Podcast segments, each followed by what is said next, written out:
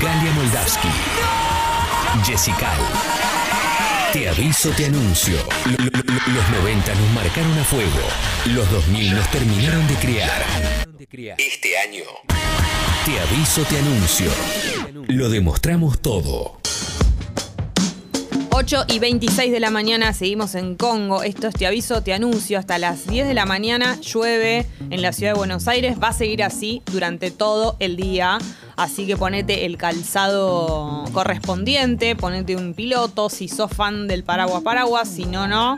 Y ojo si estás manejando, porque está bastante complicado el asunto, resbaladizo, todo ese tipo de cosas. Gali, Juancito dice, este tema es tan lindo como vos, Galia. ¿Como yo? Sí. Mira vos, mira vos. Mirá Nunca cómo me habían sale- dicho algo así. Mirá cómo se rompe un tiroteo a las ocho y media. Tiroteo furioso. Upa. Taca, taca. Taca, Saqué taca. las armas. Eh, Jessy, Claro.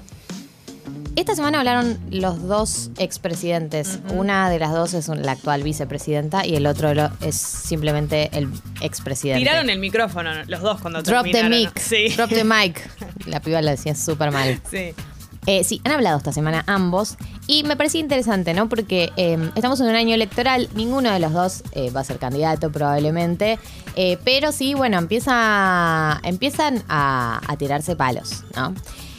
¿Quién habló ayer? Cristina Kirchner eh, hizo un acto por el 24 de marzo con distintas personas del peronismo y habló de eh, uno de los temas que más, que más viene hablando en el último tiempo eh, y que más viene hablando, como que se nota que la tiene bastante obsesionada, que es esto de hacer un acuerdo con la oposición para enfrentar la economía bi- bimonetaria. ¿Qué quiere decir? Que acá en el país, como no confiamos en el peso, el peso es una moneda eh, a la que le tenemos muy poca confianza, eh, apostamos mucho al dólar, ahorramos en dólares, las viviendas están tasadas en dólares, eh, muchas cosas están tasadas en dólares, entonces somos un país que se maneja con dos monedas. Este tema de la economía bimonetaria viene apareciendo en el discurso de Cristina hace bastante y ella viene haciendo hincapié en que eh, hay que hacer un acuerdo con distintos sectores de la oposición para ver cómo se enfrenta este problema. Es verdad que es uno de los grandes problemas de la Argentina, también es verdad que todas las personas que lo intentaron solucionar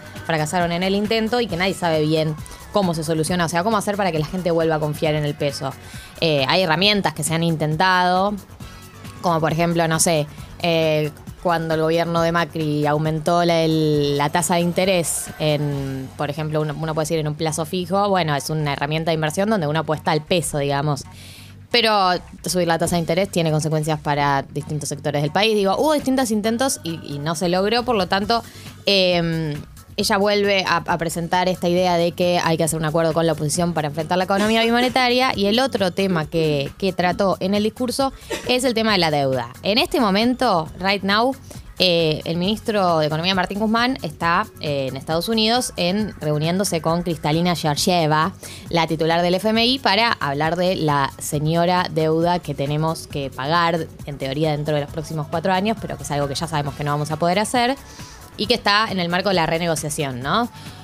O sea, lo principal, el principal objetivo de Guzmán es posponer, porque no hay manera de que el país pague la deuda pronto. O sea, como que el objetivo número uno es posponer todo lo que se pueda y después, dentro de ese posponer, negociar las mejores condiciones posibles dentro de las posibilidades del, posponer. O sea, que si no, que sea posponer, o sea, posponer pero con una tasa de interés enorme, que sea negociar los términos y condiciones, pero por encima de todo posponer el pago. ¿Qué dijo Cristina ayer? Eh, no tenemos la plata para pagar la deuda. No es que no la queramos pagar, como algunos sectores de la izquierda lo, sugieren, ¿no? No pagar la deuda porque es ilegítima. No es que no la queremos pagar, sino que no tenemos la plata en este momento y que eh, y le, le dijo a Estados Unidos, ya que hicieron ustedes como un se flexibilizaron para eh, dar una deuda récord, porque la deuda que le dio el FMI a la Argentina fue récord en la historia del FMI, eh, ya que flexibilizaron sus reglas para darnos una deuda récord, flexibilicen sus, re- sus reglas para ahora el pago.